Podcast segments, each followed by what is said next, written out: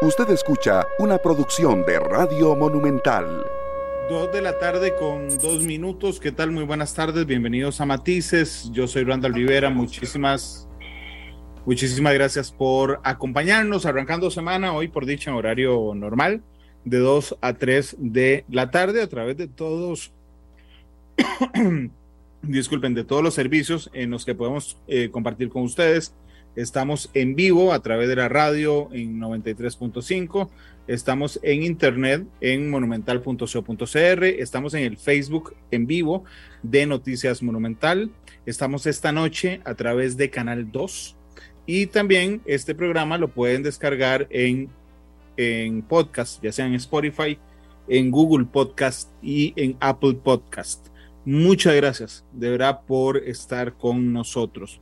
Yo creo que uno puede estar de acuerdo o no con el pensamiento de don Albino Vargas, pero eh, hay que reconocerlo como una voz muy autorizada dentro del sindicalismo costarricense. Innegablemente ha sido líder muchos años del movimiento sindical, es secretario general de la Asociación Nacional de Empleados Públicos y Privados, y yo lo invité hoy porque me interesan muchísimo cómo están viendo la marcha del país. Don Albino, bienvenido a Matices, ¿cómo le va? Don Randall, muchísimas gracias. Es un, es un verdadero honor que, que usted me invite a su prestigioso programa y desde ya le agradezco también a las personas que lo ven y que lo escuchan la tolerancia por estos valiosos minutos en que usted me va a mí a, va a conversar conmigo, a entrevistarme como usted quiere. Gracias, don Albino. Saludos a don Eric Vargas, que nos reporta sintonía a través de Facebook, a Rosy Miranda, a Carolina Dávila, a Yenori Cordero, a Zamora Celi, a Pedro Cerdas, que nos hacen su reporte de sintonía. Eh, y a don Oscar Mafioli Zavala, que dice saludos Randall y también a don Albino. Albino, en términos generales, digo, ¿cómo ven, cómo ven el país hoy, 17 de octubre de 2022? Eh, mal, desde la perspectiva de, la clase trabajadora, desde la perspectiva de los sectores sociales, eh, estamos involucionando eh, estamos retrocediendo en desarrollo social, en inclusión social, en eh, eh, distribución equitativa de la riqueza, en la institucionalidad, en la creencia en el sistema político. gracias que nuestros abuelos y nuestras abuelas nos dejaron una institucionalidad muy fuerte, muy sólida, pero estamos en retroceso. Y, don Randa, la perspectiva de nosotros es la que nos da estar en el espacio laboral, ya sea en el espacio laboral asalariado o el no asalariado, en el informal, en el desempleo, en la precariedad. Y bueno, se tiene ahí cinco o siete elementos eh, muy destacables, ¿verdad? Tiene usted una, una clase trabajadora altamente endeudada, tiene una clase trabajadora de la que tiene empleo formal, aterrorizada por lo que está pasando con el rock, eh, tiene una clase trabajadora del sector público tres años con salario congelado y le esperan al menos 10 o 12 si se consolida la ley marco de empleo público. Tenemos un alto desempleo, este, tenemos un salario mínimo que no es lo que dijo la constitución del 49, que fuera suficiente para gastar bienestar y existencia digna. Tenemos una altísima deuda pública espantosamente grande, monstruosa. No hay forma que el sistema político quiera hablar de esto. Eh, don Randall, estamos pagando y me incluyo porque a mí también me afecta, estamos pagando entre 6 mil y 7 mil millones de colones diarios de intereses de la deuda pública.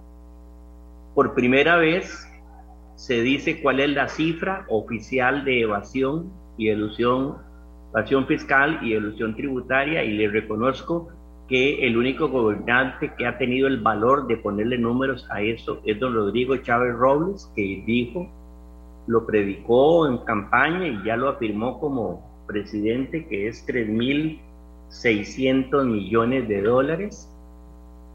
Sin embargo, no conocemos una sola iniciativa de don Rodrigo para empezar a corregir ese tortón. Él dijo en un periódico muy importante, en el periódico la República, dijo que si, si Costa Rica por lo menos lograba resolver la mitad de la evasión fiscal, nosotros este, volábamos como país, volábamos como país, dijo. Aunque somos miembros de la OCDE, creo que estamos muy lejos de los estándares de OCDE en materia tributaria, por ejemplo. Eh, no hay diálogo social, ha involucionado el diálogo social, aunque ya de por sí en la administración Alvarado fue diálogo eh, cosmético, ¿verdad? No un diálogo consistente. Entonces, don, don, Randall, pues sí, digamos, este, eh, nos dicen que la caja está quebrada, nos dicen que la generación joven no va a tener derecho a invalidez, vejez y muerte, lo poquito que queda del agro nacional, lo poquito que queda del agro nacional, y los agricultores y los productores hortícolas nacionales y similares temen que eh, la Alianza del Pacífico termine de engullirlos, desaparecerlos. Y bueno, y tenemos un sistema financiero que tiene una autonomía en sí, ¿verdad? Tenemos un sistema financiero que no sabe qué hacer con la cantidad de plata que tiene ¿verdad? No sé, que solo en, solo en, el régimen obligatorio de pensiones, al parecer, el capital que se ha llegado a acumular es de 20 mil millones de dólares o cerca de 20 mil millones de dólares. ¿Y en cuánta plata eso se fue afuera? No hay forma de saberlo. Doña, doña Rocío, que controla eso, no habla con transparencia, no habla con claridad.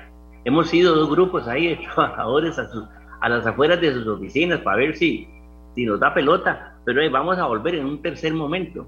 Vamos a volver en un tercer momento. Ya un legislador nos metió el hombro, don Francisco Nicolás. Esperamos que otros legisladores y otras legisladoras lo hagan. Y termino con esto, un misterio, don Randall, un misterio. Hay una carta del Banco Central, una carta del Banco Central que una de esas personas que nos ayuda a entender muchas cosas, porque nadie, ninguno de nosotros es Espíritu Santo ni iluminado, sino un señor especialista en finanzas me dice, mira, se acercó, hablamos de esto y me dice, Albino, hagamos una cosa, preguntémosle al Banco Central, preguntémosle al Banco Central de Costa Rica cuánto dinero en moneda extranjera está en los bancos públicos y privados, los bancos comerciales públicos y privados del país, catalogado como depósitos del público en moneda extranjera. Una señora que se llama Hazel, que es la gerente del Banco Central, nos contestó la carta y nos dijo que el 30 de abril, yo casi me caigo cuando yo leí eso, además tuve que leerlo tres o cuatro veces. La carta dice que eh, en el Banco Central de Costa Rica, al 30 de abril, perdón, en los bancos comerciales del Sistema Bancario Nacional, públicos y privados, según registro del Banco Central, hay casi 39 mil millones de dólares, no colones, 39 mil millones de dólares. Y yo respetuosamente, don Randall, creo que ni usted, ni yo, ni todos los que nos escuchan, tenemos esa capacidad de ingreso para tener sumas tan elevadas en dólares en depósitos del público en moneda extranjera. Entonces, don Randall, de ahí, este, hago, hago, hago esa zambumbia, ¿verdad? Hago esta carne, pero, pero sí, efectivamente, nosotros no estamos viendo el panorama, sinceramente lo vemos más difícil que eh, el anterior gobierno. Así lo caracterizamos en este momento. ¿Lo ven más difícil que el anterior gobierno? Bueno, más difícil con el anterior gobierno porque este, el anterior gobierno desde el punto de vista de las finanzas públicas dejó marcada la cancha. Todavía los efectos de la cancha marcada que dejó el anterior gobierno en materia fiscal se van a ver en ese. ¿Ah? Por ejemplo, el, otro gobierno impuso la ley marco de empleo público, pero es en este gobierno donde va a empezar a verse el congelamiento. Eso que dijo don Rodrigo Chávez Robles, de que le iba a dar a los empleados públicos el salario, que la platilla que tienen congelada en el 2024, no es cierto. Porque en el 2024, si todo sale como lo tienen previsto, estaríamos en el primer año de la ley marco de empleo público y la deuda con relación al PIB ni siquiera ha bajado de 68 puntos, de 67 puntos o 69 en que está ahorita. Entonces la cancha quedó marcada en materia tributario fiscal ¿verdad? En materia de congelamiento salarial y los recortes que estamos viendo son espeluznantes, don Randa, los recortes presupuestarios que se están tramitando en la Asamblea Legislativa, que tienen una consecuencia lógica de la política económica que también viene del otro gobierno, pero esto lo va a materializar. Es decir, a mí me dio eh, un impacto psicológico profundo ver al OIJ anunciar que, que, que cierre en abril, ¿verdad? Y casi que en abril sale una circular que dice, señores delincuentes y señores narcotraficantes, favor hacer su trabajo después de las 5 de la tarde, porque nosotros solo podemos estar en oficina de 8 a 5. O que usted le recorte a la política pública de la tercera edad la, la tercera parte del presupuesto, al CONAPAN, siendo que somos un país que estamos aumentando eso, somos un país que la variable demográfica hace que seamos más los viejitos que estamos acercándonos a, a esas edades donde si no tenemos la política pública con nosotros nos va a ir muy feo. Don, don Albino, pero perdón, ustedes ven a esta administración como víctima, ustedes ven a esta administración como víctima de las medidas que dejó impuesto el anterior gobierno o también de su propia actitud. No, lo vemos, lo vemos de su propia actitud. Le voy a decir por qué lo vemos de su propia actitud. Le voy a dar la primera señal, que yo creo que eh, eh, no, está en cuestionamiento la ruta macrofiscal del país. Eh, en el programa de gobierno, Rodrigo dijo hay que revisar el pago de intereses de la deuda. Ahí está escrito. Y no han dicho absolutamente nada a hoy en día. Prefieren estar pagando los 6 mil o los 7 mil millones de pesos diarios en intereses de la deuda para no confrontar a quién. Bueno, esa es la gran pregunta, ¿verdad? Para no confrontar a quién.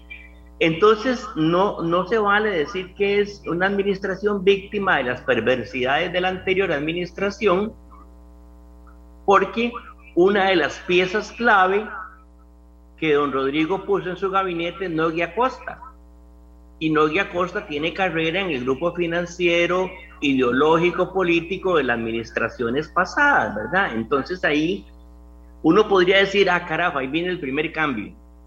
Eh, vamos a hablar de la renegociación de intereses de la deuda. Y yo creo que no nos van a caer las siete plagas de Egipto ni los cuatro jinetes del apocalipsis, van a venir porque yo, gobierno, le digo a los acreedores de la deuda pública, miren, no puedo seguir pagando 7 mil millones diarios se me están muriendo los chiquitos del paño, tengo un montón de ancianos que se van a quedar en la calle.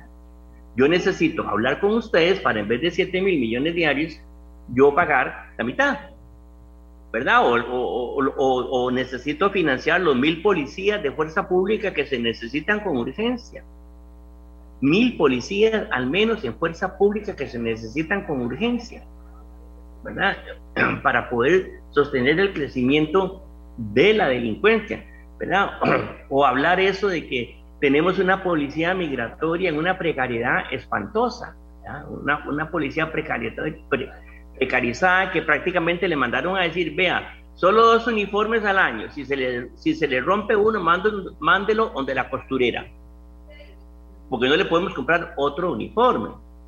Entonces, entonces vea, al final el tiempo nos da la razón porque el ajuste fiscal que se diseñó, el ajuste fiscal que se ideó, el ajuste fiscal que se está imponiendo, fue un ajuste fiscal pensado para caer sobre las espaldas de los más vulnerables, afectando servicios públicos que necesitan poblaciones más vulnerables. ¿Quién necesita de la fuerza pública si no son los barrios pobres, los barrios marginados? Ahí es donde entra la fuerza pública. En los Yoses, en Romorces, en esos barrios de altos ingresos no se ocupa la fuerza pública. Ah, no, pero usted debilita, debilitó la fuerza pública, la precarizó, ¿verdad? Usted le arregló los salarios a, todos los, a toda la alta oficialidad y eso estamos muy contentos, pero tiene a la tropa completamente con salario precarizado, al punto de que un punto que le abono a este gobierno, que tuvo la sensibilidad suficiente, que no tuvo el otro, fue de invocar la medida esta de código de trabajo de salario mínimo inembargable. O sea, para que la liquidez salarial de un trabajador no llegara al mínimo de que ni siquiera pudiera comprar confites. ¿Verdad? Entonces que al, que al trabajador le quedara... Sí. Don Albino, perdón, ustedes se sienten, entendiendo lo que me está contando, se sienten más incómodos que en este, en este gobierno que en el anterior. Le voy, le voy a ser honesto, le voy a ser honesto es que no hay distanciamiento. O sea, se sienten igual de incómodos. Nos, nos sentimos igual y creo que vamos para lo peor. Yo le digo a la gente que me quiere escuchar en los centros de trabajo y ando por estos lados, vean gente, lo peor está por venir. Lo peor está por venir. ¿Por qué está lo peor está por venir? Porque ahí están peleando por los mil millones, perdón, los seis mil millones de los eurobonos. ¿verdad? Los 6 mil millones de los eurobonos. Y entonces una diputada de Liberación y una diputada del Frente Amplio, esta es doña Sofía, se me olvidó el, el nombre de la señora de Liberación, dicen, está bien, vamos a aprobar los 6 mil millones de dólares en bonos, pero hay que meter indicadores contra el fraude fiscal. Y entonces uno esperaría un gobierno enérgico. Si tengo un presidente que dice, el fraude fiscal es de 6 mil millones de dólares al año, perdón, 3.600 millones de dólares al año, o sea, 300 millones de dólares al mes, o sea, 10 millones de dólares diarios, yo aplaudo y en vez de dos indicadores contra el fraude fiscal, propongo que pongan 10. Don Ronda, ¿se imagina usted que en la Asamblea Legislativa hay en este momento en la corriente 33 proyectos de ley, don Randall, hay 33 proyectos de ley que de un modo a otro, dice el refrán que a pellizco se mata un burro, que de un modo a otro empiezan a corregir el fraude fiscal monstruoso que hay en Costa Rica, pero no se avanza. No hay forma de que se avance absolutamente en nada de eso. Entonces, no, se trata, don Randa, no se trata de decir que es que el gobierno anterior nos tenía incómodos y que en este vamos a estar más incómodos, o que con el gobierno anterior estábamos peor y en este vamos a estar más peor o menos peor. Es que la senda, se profundiza la senda de la desigualdad, se profundiza la senda de la concentración de la riqueza, se profundiza la senda de la exclusión económica, y no hay, no hay, forma, no hay forma de que hablemos temas que son urgentísimos. Don Randa, le he planteado, hemos planteado en ANEP que haya una comisión legislativa que investigue la deuda política. Yo como costarricense quiero saber cuáles son los acreedores del Estado central, cuáles son eh, eh, los intermediarios financieros en la bolsa de valores que se ganan comisiones. Porque hemos llegado a la conclusión de que el déficit fiscal también es un negocio. El déficit fiscal. Hay algunos grupos económicos muy fuertes en Costa Rica que no les sirve que se arregle el déficit fiscal. Porque usted ha visto, cuando reportan con bombos y platillos, el déficit fiscal bajó, es lo que llaman el déficit fiscal primario porque el, déficit fiscal con, con los intereses de la deuda es como otra república financiera ya. Y usted está tramitando en la Asamblea Legislativa el presupuesto del 2023, ¿verdad? El presupuesto de la República del 2023, que creo que 12 billones 500 mil millones de colones. Y Don Nogui dice, ¿qué tirada? Solo tengo financiados 7,5 billones. Tenemos que endeudarnos para el año entrante a terminar el año en 5 billones de colones. ¿Y esos 5 billones para dónde van? Para seguir pagando intereses de la deuda pública. Entonces, esto es infernal. Esto es realmente infernal. Es más, yo me atrevo a decir que esto es criminal. Criminal. Y yo no veo dónde está la sensatez de la clase política, de toda la clase política, eh, para que entendamos que esto puede ser de verdad un ¿cómo se diría? Un, un harakiri como sociedad, como sociedad democrática. Son las 2.22, don Albino. Permítame saludar a Denis Solano, que nos saluda desde Paraíso de Cartago, a Pedro Páez, que lo hace también a través de YouTube, eh, que dice que todos los ricos tienen inversiones en dólares en los bancos nacionales. Saludos a Melissa Crespi, que también nos saluda por YouTube. Saludos en Facebook, a una enorme cantidad de gente que nos está eh, haciendo el reporte de sintonía. Don Albino, hablemos de la, de la, de la clase mm, agrícola, del agro nacional. La semana pasada tenía una persona en Matices que está diametralmente opuesta ideológicamente a usted. Estaba conmigo Gerardo Corrales.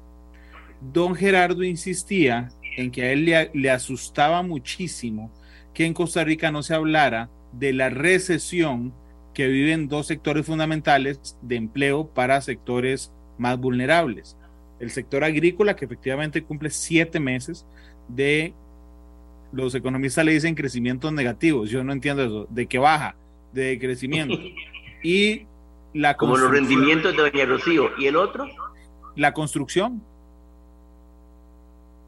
¿Sí? ¿Qué, ¿Qué, le pasa al sector agro? Nos olvidamos de ellos, no hay medidas. Usted ve que alguien lo impulse, porque hubo un terremoto aquí en el, en el MAC recientemente, que alguien impulse a, ese pequeño sector agro, bueno, a ese gran sector agro de agricultores pequeños Está olvidado hace tiempo.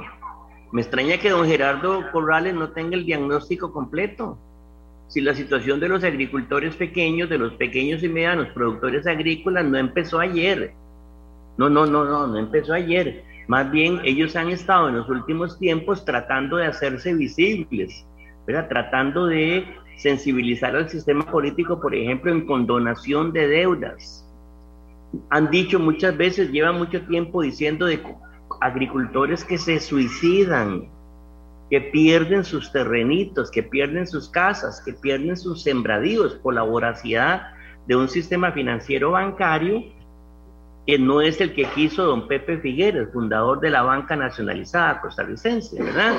Entonces, el, sector agro, sí, yo pienso que tiene razón don Gerardo Corrales en decir que está en recesión, pero yo, yo diría que eh, intencionadamente ha sido llevado a la debacle, ha sido llevado a, a estar contra la pared, ¿verdad? Hay importantes organizaciones agrícolas que en este gobierno y en el otro gobierno y en el que sigue gobierno tratan de sensibilizar. Tenemos un Ministerio de Agricultura y Ganadería fantasmal, don Randall. Tenemos un Ministerio de Agricultura y Ganadería fantasmal. ¿Verdad? ¿Por qué digo fantasmal? Debilitado, no, es, no interesa en la política pública dominante los últimos tiempos. Eh, el personal que hay muy capacitado se ha desmotivado, lo han envejecido, han dejado ir cuadros relevantísimos, a pesar de que se ha producido, ¿verdad? Es que, es que por ejemplo, hay una propuesta buenísima que se llama Soberanía y Seguridad Alimentaria, hecha por un exfuncionario del MAC de altísimo nivel que se llama don David David Alfaro, si no me equivoco, y otros colegas de ellos, ¿verdad? Es decir, lo, lo, lo, lo, que no le pueden criticar al sector agro, a sus líderes, es que no tengan diagnosticado qué fue lo que pasó, qué es lo que les han hecho y qué están proponiendo para salir adelante.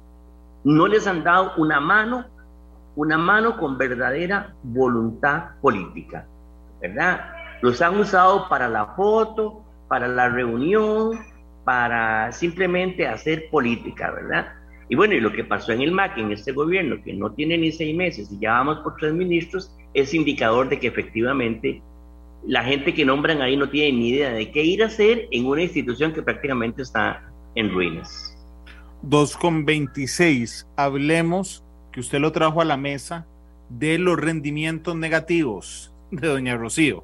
Dijo don, don Albino, que es la superintendente eh, de pensiones, porque todos los que, los asalariados y además los trabajadores independientes que tienen que reportar al ROP, lo que hemos visto es con gran impacto rendimientos negativos, entiéndase, pérdidas en la plata que tenemos guardada.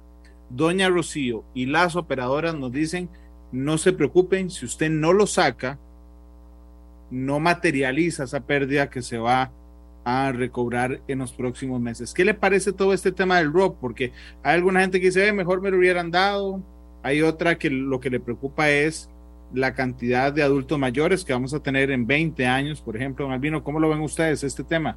Bueno, mire, este, hay, un distinguido, un distinguido economista al que yo trato de leer siempre, don Luis Paulino Vargas, que define lo que está pasando en el ROP como catástrofe financiera. Hay otro economista también que se ha preocupado mucho en la UNA, el doctor Leiner Vargas, que también ha hecho señalamientos fuertes, fuertes. En primer lugar, la, doña Rocío tiene que irse de la SUPEN. Doña Rocío tiene que irse de ahí. Tiene que irse de ahí. ¿Por qué tiene que irse de ahí? Porque ella representa en este momento la ausencia de credibilidad en ese sistema financiero. Usted, don Randall, entrevista a mucha gente en el mundo de la banca, en el, mucho, en el mundo de las finanzas, y usted sabe que en ese mundo la credibilidad es fundamental. Doña Rocío no tiene credibilidad en este momento. Yo no sé qué hace el CONACI, que no, que no quiere entender que ella debe, debe despedirla, debe jubilarla, debe mandarla embajadora a un banco de esos internacionales, si ustedes quieren, ¿verdad? Pero eh, el problema es ese, número uno, de credibilidad. Segundo, segundo, las operadoras de pensiones se convirtieron en una especie de cártel. No es cierto que compiten entre ellas para ofrecernos las mejores condiciones al trabajador. Hace tiempo dejaron de ser un, un, sistema, digamos, de estímulo al ahorro del trabajador a partir de hacerle atractivo al trabajador que la operadora A era mejor o más o de mejor eh, oferta que la operadora B. Ahí hay otro tema que, que, que, eh, trabajar con urgencia. Otra, otra cosa que urge, ¿cuánta plata está afuera? Es un misterio. ¿Cuánta plata está afuera? ¿Cuánto dinero está afuera? ¿Y a dónde está colocado? Porque vea, uno trata de estar al día y bueno, uno compañeros que te mandan información y pues bueno, lo que está pasando en, Wall Street, lo que está pasando en la City de Londres, eh, eh, con el Banco de Inglaterra, eh, lo, que pronostica Bloomberg, por ejemplo, de uno se asusta, uno se asusta de que efectivamente lo que estemos viendo es la punta del iceberg. Y los primeros rendimientos negativos, ¿verdad? Que eso es un eufemismo de verdad, que creen que, que la clase trabajadora es estúpida cuando dicen rendimientos negativos, perdónenme usted el empleo de esta palabra, ¿verdad? Eh, eh, lo que nosotros necesitamos es cuánta plata está afuera, ¿verdad? ¿Cuánta plata está afuera? Urge, urge una especie de intervención del sistema financiero. Eh, hay un diputado, el diputado Chico Nicolás de Liberación, que tiene un proyecto de ley para entregar adelantar el 30% del ROP a la clase trabajadora. En algún momento se perdió, en algún momento se perdió, eh, se desnaturalizó el ROP, porque, don Randa, yo recuerdo que el ROP siempre se pensó, siempre se pensó en una tabla de salvación para cuando el régimen de invalidez, vejez y muerte empezara a tener problemas. Creo que así se pensó.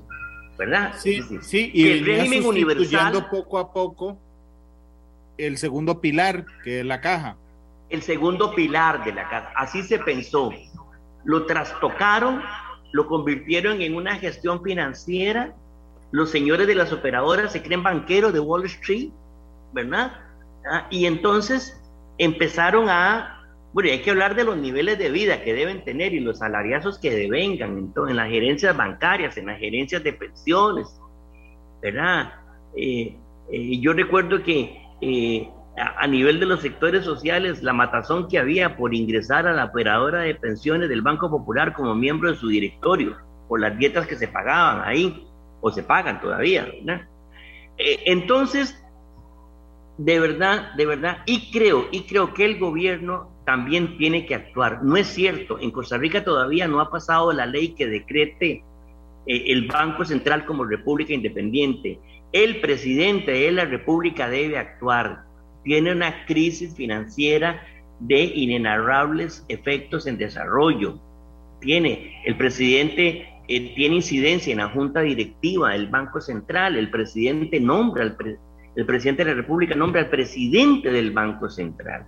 Y él puede girar una directriz política de que efectivamente nos surge, nos surge entrarle al ROP, nos surge entrarle al ROP para ver el grado de profundidad del desastre financiero a que ha llegado y lo que se avecina, porque se avecina. Sin, nadie, nadie tenía en mente, el, por supuesto, el conflicto este, eh, eh, la invasión rusa a Ucrania. La invasión rusa a Ucrania, nadie lo tenía en mente, ¿verdad?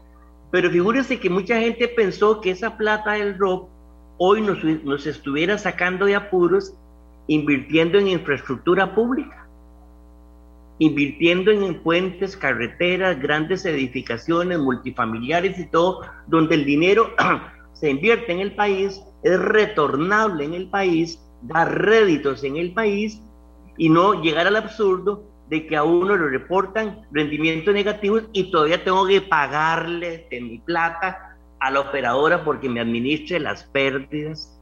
Ese ridículo, a esa barbaridad llegamos, ¿verdad? Esa, a, que, a que yo cancele una, de que pierdo plata, de la poca que me queda tengo que pagar rendimientos negativos para que doña Rocío y su grupo y las operadoras se financien los jugosos salarios que hay por ahí. Es una emergencia, don Randall, y yo, usted es una persona muy escuchada en este país y su programa es visto por mucha gente de todos los sectores y una crisis, una quiebra del rock es tanto o igual como una catástrofe de un Estado central que puede llegar al default, como yo lo veo venir también. 2.34.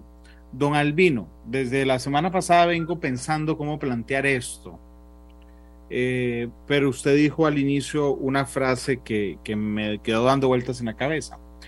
El deber de un Estado, la obligación de un Estado, es garantizarle a sus ciudadanos, y es el fin más importante, por cierto, seguridad, bienestar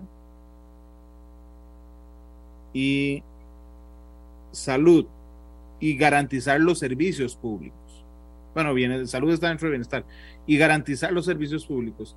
Y a mí me parece que hemos caído en normalizar que el Estado no nos pueda garantizar lo que es su deber. Entonces, de un momento a otro le dicen a usted, don Albino, vea, usted tiene que salir el sábado. Sí, no salga porque se le puede venir un derrumbe encima. Don Albino, usted necesita salir el viernes en la noche a comprar algo a la esquina de su casa. No salga porque lo pueden asaltar. Y además no salga porque se le puede pegar un virus. O sea, es decir, hemos normalizado que el Estado no nos garantice lo que tiene que garantizarnos. Es como que un policía le diga a usted, no, Albino, usted no quiere que lo asalten, no salga. No, es que el deber de la policía es garantizarle que usted puede salir cuando quiera. Y creo, y quiero saber qué piensa usted, que hemos normalizado ese incumplimiento del Estado, don Albino. Bueno, don Randall, usted, usted en el clavo. Primero, vea, don Randall, le voy a decir, yo no sé, me imagino que usted sí se dio cuenta.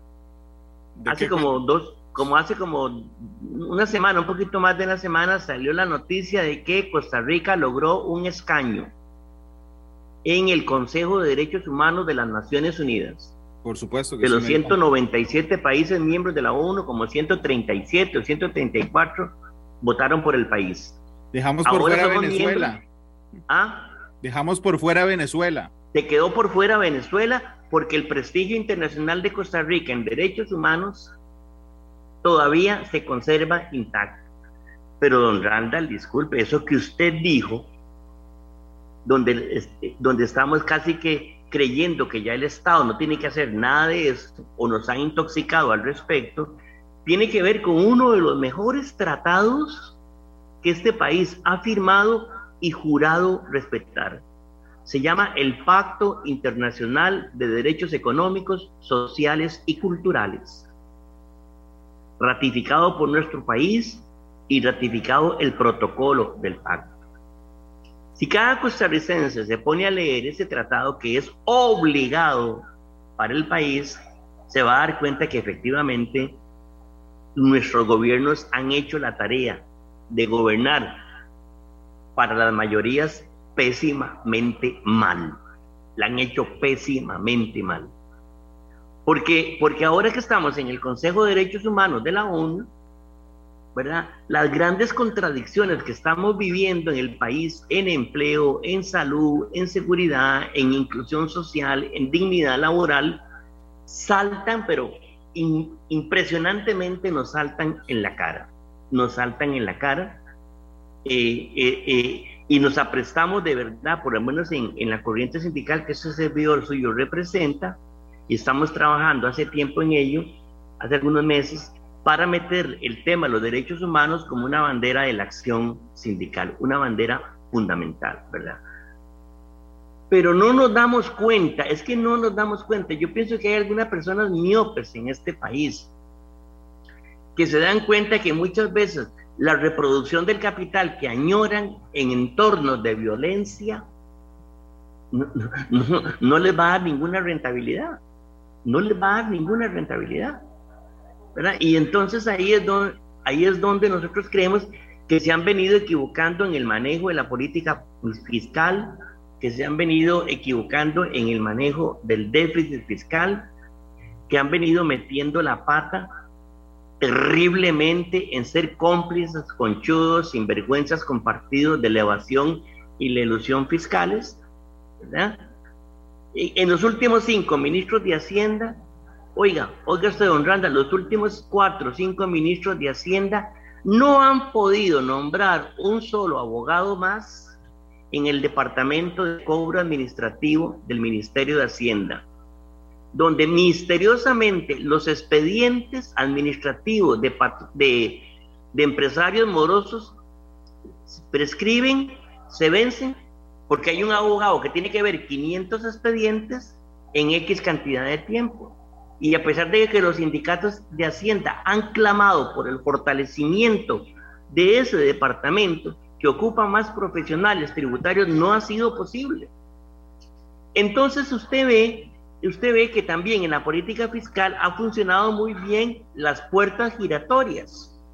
¿Cómo es posible que directores de tributación, directores de aduana estén en el Ministerio de Hacienda en un gobierno y pasen a otro y pasen a, otro, las empresas privadas que controlaban estando en Hacienda como si nada hubiera pasado. Como si nada hubiera pasado, lo que llaman las puertas giratorias en el tema fiscal tributario del país. Uno, para mí, uno de los elementos fundamentales de este tema del robo de impuestos en Costa Rica. Y mientras tanto, recuerde usted, don Randa, la clase trabajadora salariada es puntual pagadora de impuestos. A las personas profesionales le rebajan el impuesto al salario de planilla y profesionales o no, todo el mundo asalariado va al supermercado y ahí paga el impuesto sobre la venta. Entonces, ¿a dónde está la evasión? Ese es como el problema neurálgico que tenemos en este momento en este país, del cual se, eh, yo creo que se derivan varios, ¿verdad? Sí, la corrupción es muy grave, la penetración del narcotráfico es muy grave, mm. no hay forma que se salen los escándalos. Yo no sé si usted tiene alguna noticia al respecto. Yo trato de estar documentado en materia de instalación de escáneres y no los veo por ningún lado. No, señor. ¿Verdad? No los veo por ningún lado, ¿verdad? Y, y, los escáneres fue uno de los puntos centrales de prédica del hoy presidente de la República, ¿verdad? Entonces, ¿qué está pasando? Vea, yo en el gobierno anterior, don Randall, y es la primera vez que lo voy a usar, en el gobierno anterior dije que había ocurrido una estafa política con Carlos Alvarado Quesada. Yo estoy a punto de decirlo oficialmente en este caso. Estamos en puertas de certificar, constatar, comprobar, denunciar que hubo otra estafa política con lo que nos pasó recientemente. ¿Por qué? Que no nos cumplen. Que ¿Perdón? una estafa que no nos cumplen. Es que si el gobierno es consecuente con lo que prometió en campaña, independientemente de que a mí me guste o a usted le guste, si es consecuente, yo creo que la gente agradece eso. Cuando usted dice estafa es porque nos ofrecieron algo que no nos dan. Bueno, yo por lo menos creo, creo que uno de los puntos clave para eh, soltar el nudo gordiano que nos tiene, como nos tiene, es el tema de intereses de la deuda, de la deuda pública del país.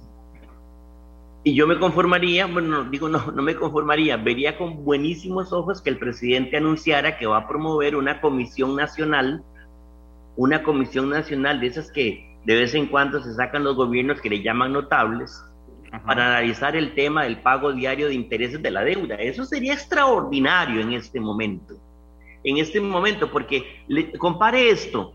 El señor ministro de Seguridad está muy bravo porque le quitaron mil millones de pesos del presupuesto 2023 y dice que ya no puede contratar los mil policías que él quería contratar. ¿Verdad? Mil policías y le machetearon el presupuesto en mil millones, que por cierto, nunca habíamos visto esto, ¿verdad? Que el jerarca de Hacienda machetea y no consultó a los jerarcas a quienes les macheteó el presupuesto. Pero fíjese no usted. no es el más popular en el grupo de WhatsApp del gobierno. Bueno, imagínese, no es el más no es el más popular en el grupo de WhatsApp del gobierno, por supuesto.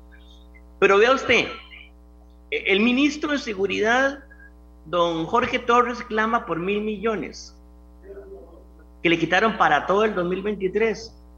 Pero solo en un día, usted presupuestó solo para un día 6 mil millones para honrar los intereses de la deuda pública, solo en un día.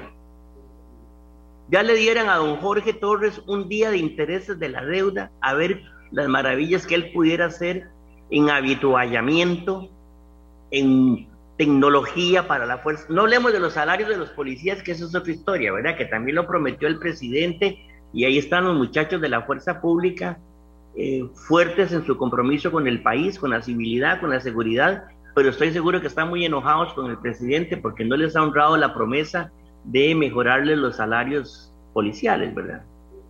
Entonces, cuando usted dice tres o cuatro cosas neurálgicas fuertes y, y uno está en, el sector social viendo las consecuencias de que no se hace nada en eso, yo voy a cumplir que también se, se ha cometido otra estafa. 2.44, don Albino, permítame ir a la pausa comercial, una que vamos a tener. Regresamos con el último bloque para que vaya pensando con qué canción quiere cerrar el programa. Saludos a Melissa Crespi, que nos saluda a través de YouTube. Vamos a la pausa, volvemos. La radio de Costa Rica, 2.49. Gracias por estar con nosotros. Don Albino Vargas es el secretario general de la Asociación de Empleados Públicos y Privados, ANEP, a quien invité esta tarde para hablar un poco de la situación eh, país. Don Albino, ¿me escucha? Hola, hola, hola. Vamos a ver qué pasó porque don Albino. Listo, listo. Ah, bueno, adelante. Gracias. Don Albino, quería hablar de la inflación. Los expertos dicen que la inflación es el impuesto más injusto que hay. ¿Ok? Lo voy a poner gráficamente. Digamos que está, yo me llamo Randall Mauricio, entonces digamos que está Randall, que está en el cuarto, no sé, está en el segundo grupo más pobre de costarricenses y está Mauricio, que está en el grupo más rico de costarricenses. Que me suba a mí un 10%, el alquiler, la, la, canasta básica, realmente más, si yo soy Mauricio, más que quejarme porque me salió más caro, nada más paso la tarjeta y me voy para la casa. Y a, Randall sí lo afecta muchísimo, porque es la diferencia entre comprar plátanos o carne en lugar de salchichón.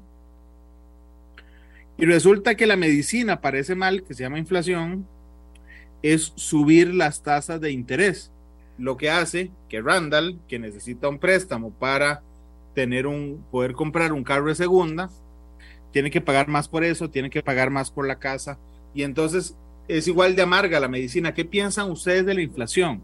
Porque realmente se nos vende a nosotros como un problema externo al que tenemos que someternos y no hay nada que hacer, don Albino. Sí, vamos a ver, el, tema de la inflación, como usted lo apunta, es, es terriblemente doloroso para las personas de menores ingresos, de salarios bajos o incluso de salarios medios si estos están congelados, ¿verdad? Efectivamente. Lo que pasa es que yo creo que, en mi modesto entender, el tema de la inflación no es un tema en sí, si no está atado, si no se aborda con perspectivas diferentes como el tema de la distribución de la riqueza. Es decir, si usted decide como política pública simplemente, simplemente que la gente no pierda la posibilidad de comprar lo mínimo sin que se lo, sin que se lo devore mucho la inflación, pero usted efectivamente como, como gobernante se conforma con eso. Y usted no entra, no entra a disputar esas variables macroeconómicas que parecen intocadas, que tienen que ver con la distribución de la riqueza. Y tiene que ver con el salario. Y tiene que ver con el salario mínimo. Y si usted quiere, y si usted quiere ligar la política salarial a una política de reactivación económica, especialmente para el mercado interno. Hace tiempo aquí, con el cuentico de la inflación, golpearon el poder adquisitivo de los salarios, ¿verdad? Y hace tiempo se olvidaron de comprender, de comprender que no necesariamente más platita en el bolsillo del trabajador es inflación per se, sino más platita en el bolsillo del trabajador puede convertirse en un dinamizador de la economía si usted está efectivamente atacando esas variables distorsionadoras de un desequilibrio en la distribución del ingreso que también pasa por una evasión fiscal brutal que no inmuta al gobernante en lo más mínimo. Albino, quisiera profundizar en el minuto que nos queda en algo que me dijo al inicio. Usted dijo que ustedes desconfían de que el aumento en retroactivo que el gobierno le va a dar a los funcionarios públicos en 2024 se entregue efectivamente en 2024. ¿Podría explicarme eso? Claro que, que nosotros desconfiamos. Me parece que eso es un engaño, es una trampa. ¿Por qué? Porque la ley marco de empleo público empieza a regir, si no lo evitamos, el 9 de marzo del 2023. Nueve meses después estaremos en el 2024. Y entonces el gobierno, que todavía será este, nos va a decir en el 2024, lo siento mucho, pero la regla fiscal me lo impide porque los reajustes por costo de vida tengo que entregarlos hasta que la deuda con relación al PIB esté en 60%. Y ocurre que para enero del 2024 esa deuda con relación al PIB podría estar en 67 o en 66%. Lo siento, pero no les puedo dar el reajuste por costo de vida en el 2024. Ahí está la trampa. Y eso es lo que usted cree que va a pasar. Y eso es lo que yo creo que va a pasar, porque yo no veo en perspectiva, repito, nada, absolutamente nada, ni por la deuda, ni por los intereses de la deuda, ni por la evasión fiscal y tributaria. Don Albino, yo le agradezco muchísimo que me haya acompañado hoy. Se va muy rápido esto. Muchas gracias a usted de verdad, el agradecidísimo soy yo y reitero a todas las personas que tuvieron la paciencia de escucharnos. Muchas gracias. Don Albino, ¿con qué canción le gustaría que nos fuéramos? Bueno, vamos a ver, este eh, es en español, eh, un grupo que se llama Duncan Du y la canción se llama En algún lugar. En algún lugar de un gran país, olvidaron Exacto. Olvidaron construir un sí. un lugar donde no queme el sol. Sí, como que nos calza un poquito lo que estamos viviendo desde el lado que yo estoy. don, don Albino, muchas gracias por habernos acompañado. Eh, Duncan Du despide matices con ese éxito del rock en español de los 80. Feliz tarde. Este programa fue una producción de Radio Monumental.